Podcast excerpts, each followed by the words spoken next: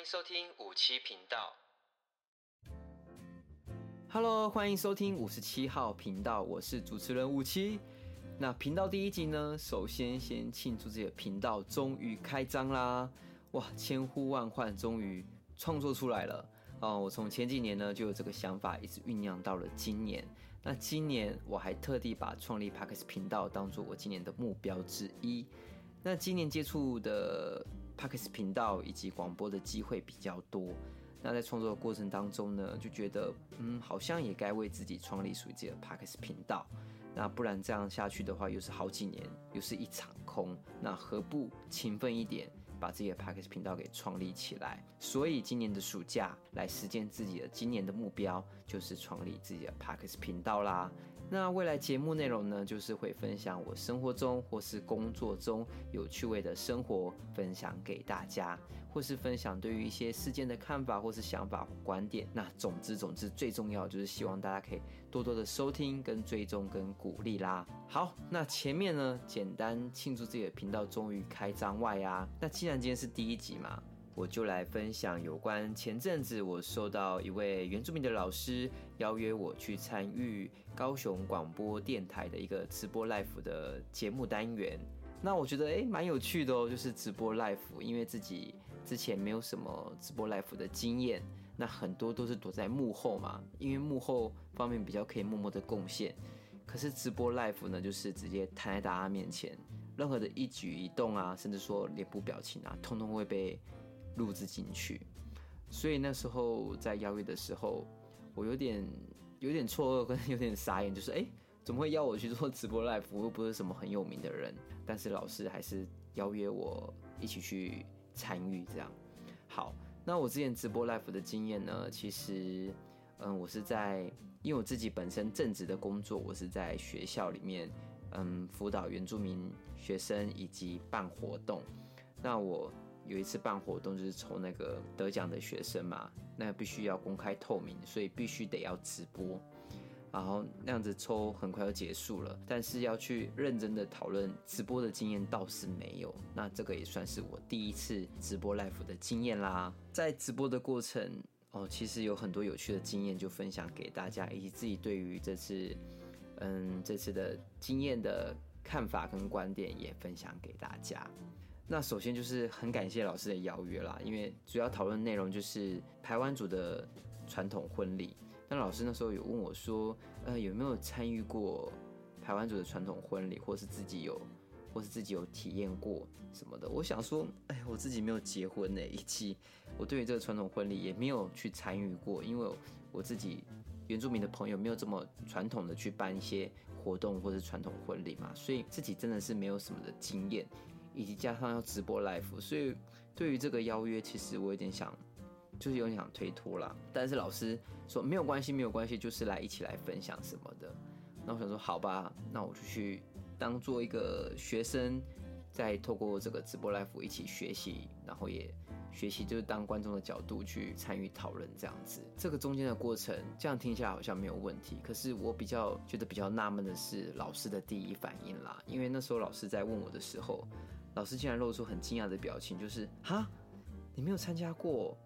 那我就会有点觉得说，嗯，我就是没有参加过啊，因为自己本身从小在都市读书嘛，一直到了现在，那很多原住民传统的东西，我是没有参加过或是体验过，所以对老师的反应，我其实我有点吓到，说为为什么要这样的反应，就会有点怀疑说，嗯，自己原住民没有参加过这样的传统的活动，是不是自己很像是假原住民啊这样子？我就觉得，哎，有点纳闷哎，可是。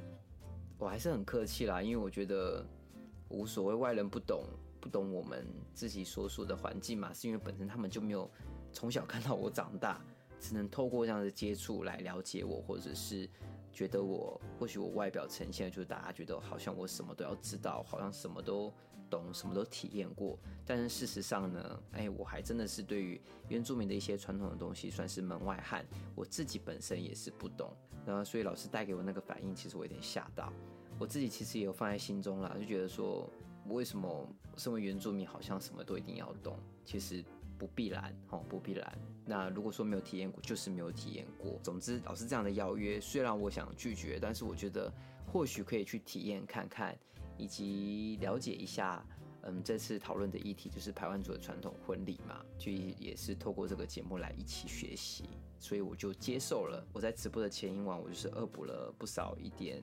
呃，原住民排湾族传统婚礼的功课这样子，然后就去看了很多影片啊。因为老实讲，YouTube 上面其实也有一堆传统婚礼的影片，如果有兴趣的朋友也可以去看看啦。嗯，常见的什么逃婚啊、长婚啊，甚至说荡秋千啊。等等，这些在排湾族的传统婚礼里面是有一定的步骤。那这个都是我在恶补这些功课上面所学习到的。因为想说，当天我绝对不能什么都不懂嘛，至少也要了解一些。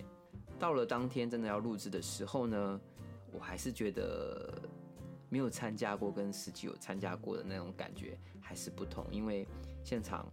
老师的专业度还是真的是有差别这样子。然后我只能在旁边附和啊，跟提出一些疑问啊，这样子，然后老透过老师来回答，然后也带给在看这个直播过程的朋友方面也可以学习到这样子。然后我就像学生一样，一起讨论，一起学习。过程当中呢，其实蛮有感的是，许多原住民的传统的文化，包括我自己族群排湾族，我也不是什么都懂。但是我又自己身为原住民，身为原住民的血统哦，好像被外界解读什么都要很懂，什么都要参与到。那我觉得这个不只是我啦，或许很多生活在都市的原住民的一些无奈啦，因为族群方面的认知跟刻板印象始终都会烙印在我们身上。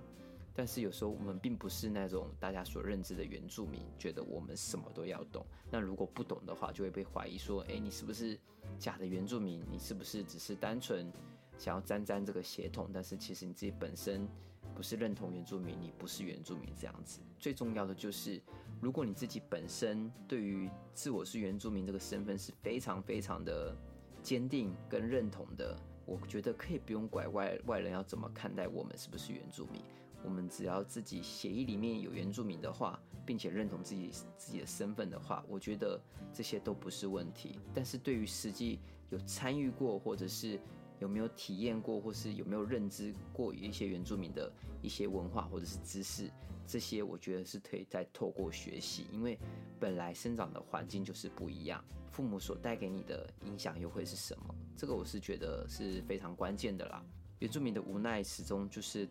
别人带给我们的影响嘛，但是我们必须要去对于自自我方面，还是要必须去很认同他，很相信他。所以总之，对于这个节目呢，我觉得不懂，我不懂没有关系，但是我还是可以参与讨论的，就是一起学习原住民的传统文化。这个就是我之前。之前几个礼拜所接到的直播 live 的工作经验啦。那目前直播的影片呢，好也有放在那个高雄广播电台的 FB 里面。我不知道有没有，那如果有的话，大家或许有兴趣的可以去爬爬文，去看一下，说，哎，实际我们在讨论的是什么，或是透过这个直播的内容方面去去学习哦，台湾族的传统婚礼有什么。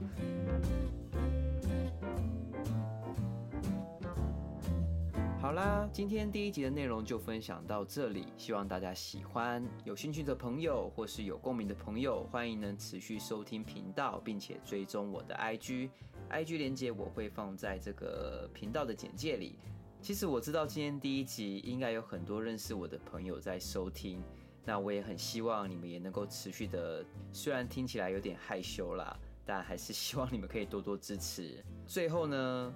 我频道未来是希望可以每周更新一次啦，但还是要看，呃，我的时间够不够。那也期待下一集再与大家空中见面。那今天第一集就到这边结束喽，大家拜拜。